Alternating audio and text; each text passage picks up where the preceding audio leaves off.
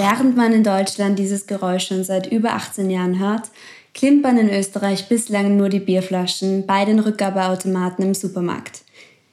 In dieser Informationsfolge von Klimazone, der Podcast von Klimareporterin, geht es um das derzeitig heiß diskutierte Thema zur Einführung eines Pfandsystems für Plastikflaschen und Dosen. Klimazone, der Podcast von Klimareporterin.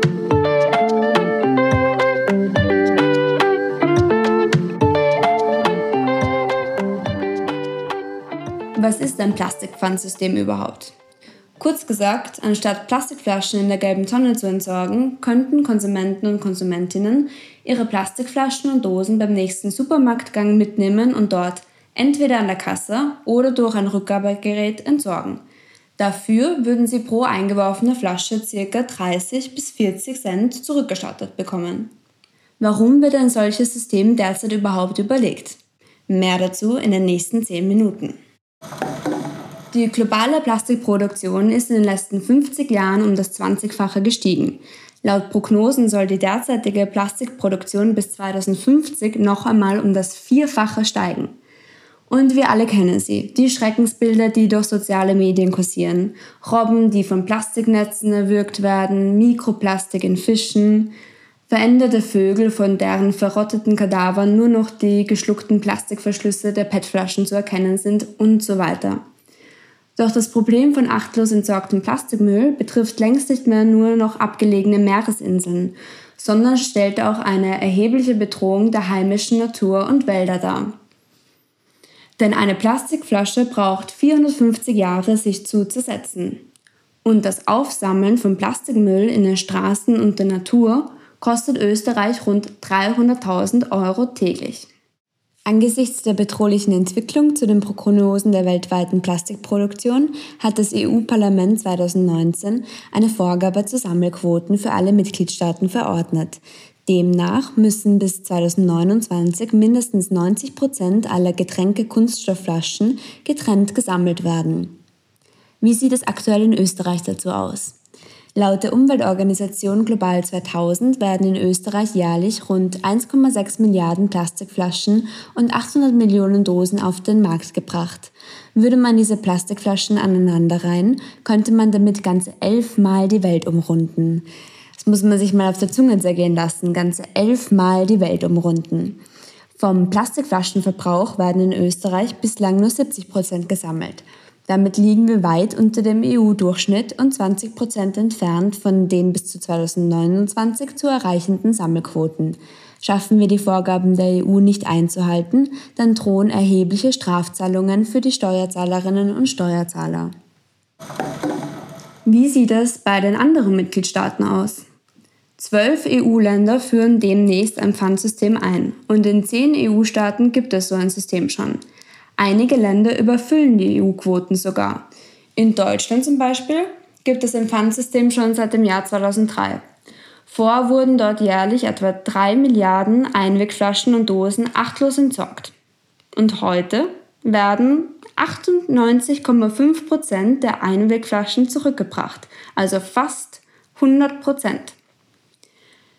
In Österreich wird erst seit 2020 ernsthaft darüber debattiert, wie man diese geforderten EU-Quoten in den nächsten Jahren erreichen kann.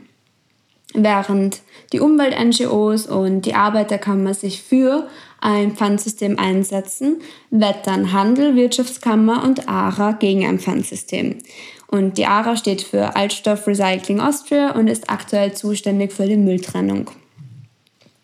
Die gegnerische Seite will lieber das jetzige System weiter ausbauen und klagt darüber, dass die Einführung eines Pfandsystems zu teuer sei, kleine Geschäfte benachteiligen würde und von den Bürgerinnen erst gar nicht gewollt wäre.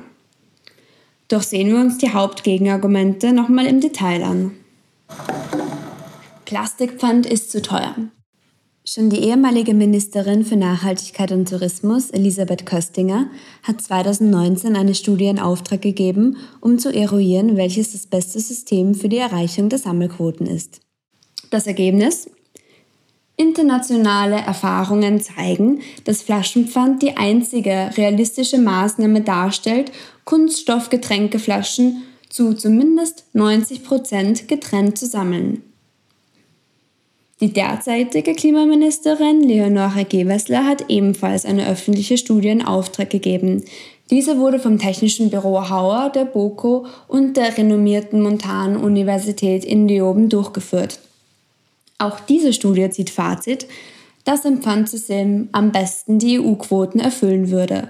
Bei einem Pfandpreis angesetzt bei 30 Cent würden schätzungsweise sogar 95 Prozent retourniert werden, also würde das die EU-Quoten sogar um 5 Prozent übersteigen.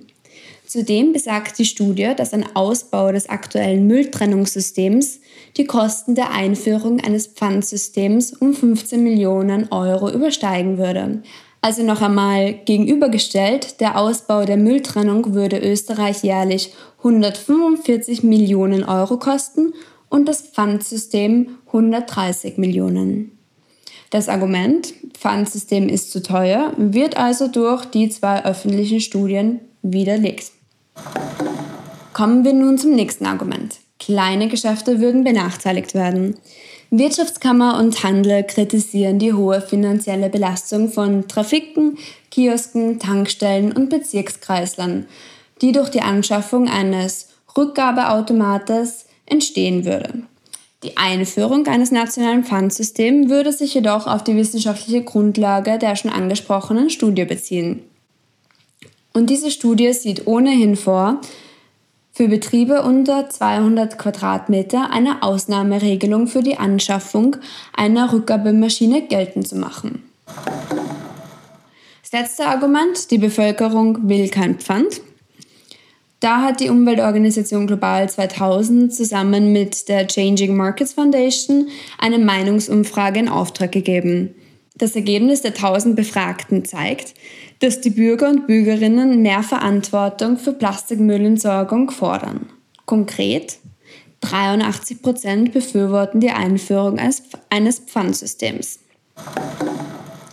Ja, das sind mal die drei Hauptargumente gewesen. Natürlich gibt es auch noch einige andere Argumente, die wir in der nächsten Interviewfolge mit der Ressourcensprecherin Lena Steger von Global 2000 nochmal ausführlicher erläutern werden. Also von meiner Seite war es das auch schon.